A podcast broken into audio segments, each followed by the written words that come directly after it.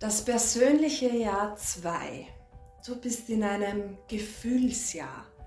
Deine Emotionen stehen jetzt im Vordergrund und hege und pflege, was du letztes Jahr gesät hast. Hallo und herzlich willkommen bei Numerologie von Christa Reinisch.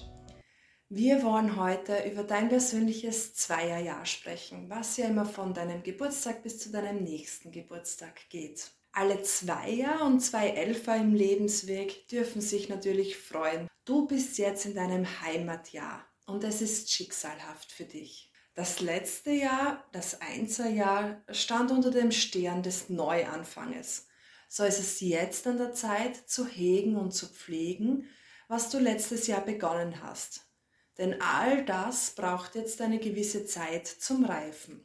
Die Dinge, die heuer auf dich zukommen, wollen mit Geduld und Diplomatie gelöst werden. Manchmal hilft es vielleicht, sich etwas im Hintergrund zu halten, weil eben in so einem Jahr die Gefühlswelt einfach zu offen steht und man vieles zu emotional lösen würde.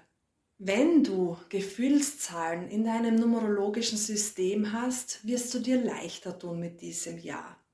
Hast du aber sehr materielle und kopflastige Zahlen, in deinem kompletten System, dann wirst du das Ja als schwierig deuten. Es geht ja nun, nun mal um deine Gefühle. Die wollen jetzt angeschaut werden. Und das mag eben nicht ein jeder. Absolut positiv zu sehen ist aber, dass du die Gefühle, die hochkommen, auch wirklich klären kannst. Du kennst das vielleicht, dass immer wieder die gleichen Dinge auf dich zukommen und du denkst ja jetzt schon wieder dieses Thema. Aber in einem Gefühlsjahr 2 kannst du es wirklich klären, abhaken. Das ist ja das große Geheimrezept in diesem Jahr. Ehrlich hinschauen, was kommt in dir hoch und das dann wirklich klären. Natürlich geht es auch um die Reinigung der Gefühle, die wir haben in diesem Jahr. So kann es sein, dass du durchaus näher am Wasser stehst als üblich. Weinen tut aber wirklich gut in diesem Jahr dieses Jahr sensibilisiert einfach. Die Liebe in einem persönlichen Zweierjahr macht wirklich Spaß. Es ist ein sehr gutes Liebesjahr, denn man möchte zu zweit sein, Zweisamkeit ausleben, kuscheln, zu Hause bleiben, Couching betreiben. Es ist natürlich auch sehr gefühlsbetont. Daher ist es auch wichtig, dass du diplomatisch und voller Taktgefühl rangehst. Also bitte in einem Gefühlsjahr keine großen Dramen machen. Wenn du liebevoll und friedlich eingestellt bist, kannst du ganz schöne zwischenmenschliche Beziehungen und eine wunderbare Zeit verbringen. Und auch natürlich deinem Wunsch nachzugehen, vielleicht eine neue Liebe einzugehen.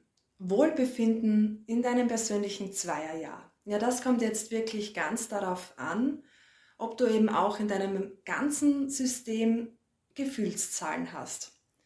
Je nachdem wirst du entscheiden, ob es für dich ein gutes oder eben ein nicht so gutes Jahr ist. Wenn dich dieses Jahr verwirrt, dann empfehle ich einfach zum Beispiel eine Gesprächstherapie zu besuchen. Weil es ja das Tolle an diesem Jahr ist, dass deine Verletzungen in der Gefühlswelt jetzt wirklich geklärt werden können. Erfolg und Business im persönlichen Zweierjahr.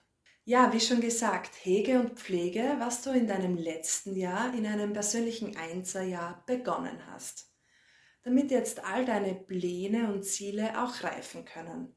Beruflich versuch bitte wirklich kooperativ zu bleiben und diplomatisch heranzugehen. Vielleicht ist es eben auch besser, dich einmal in den Hintergrund zu halten und zu beobachten.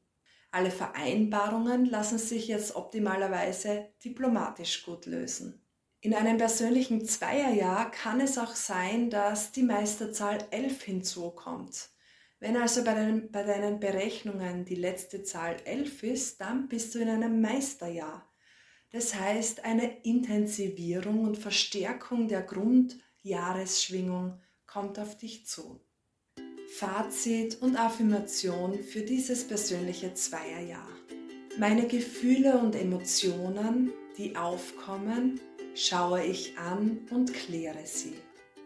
Ja, als ich in meinem letzten persönlichen Zweierjahr war, habe ich irrsinnig viel Zeit damit verbracht, ruhig zu sein, im Garten zu sitzen und zu beobachten, was in mir hochkommt. Ich habe natürlich auch viel geweint, viel aufgeschrieben, wieder mal Tagebuch geführt und versucht, eins nach dem anderen für mich zu klären. Um es liebevoll für mich klären zu können, habe ich damals verschiedene Werkzeuge angewandt, so wie zum Beispiel Ho'oponopono, war, ein ganz, war eine ganz wundervolle Methode, um die Dinge schneller klären zu können. Auf alle Fälle wünsche ich dir jetzt viel Ruhe und Kuschelspaß in deinem Gefühlsjahr. Bis